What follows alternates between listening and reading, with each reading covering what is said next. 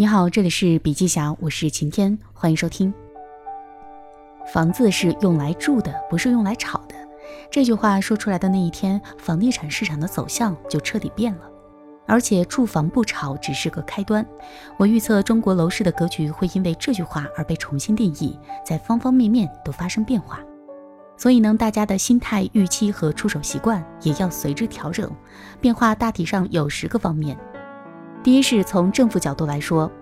未来的住宅体系和居住政策都会坚持以居住为第一属性，保证人民有房住。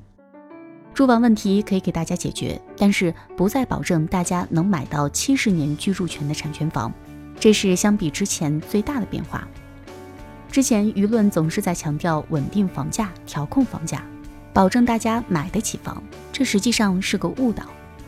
在任何一个国家或者是社会，无论其处于何种经济水平，政府都不可能保证每一个人都拥有一套产权百分之百属于自己的房子。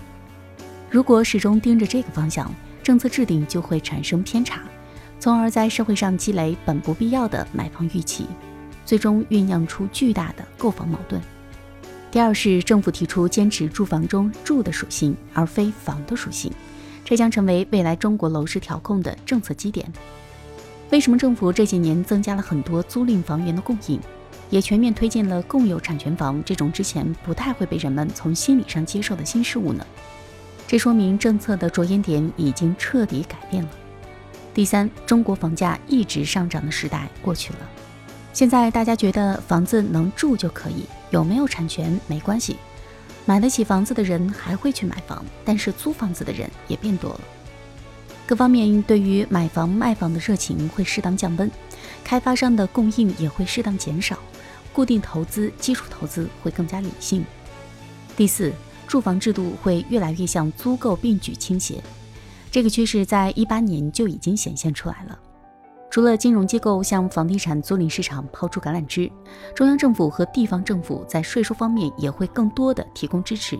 进一步降低租房负担。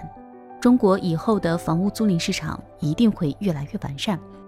第五，围绕租赁的基本住房需求和市场的变化，会首先波及一线城市和二线城市。第六，在三四线城市去库存仍然是楼市调控的重点。第七，中国住房的政策调控和体制改革、金融改革将采取分类实施的政策，政策长期化将成为主流。第八，在中国房地产市场转型的过程当中，限价限售将会成为核心政策。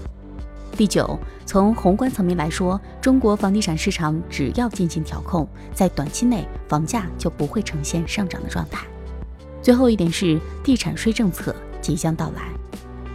房地产税将用来调控住房资源占有不平衡的问题，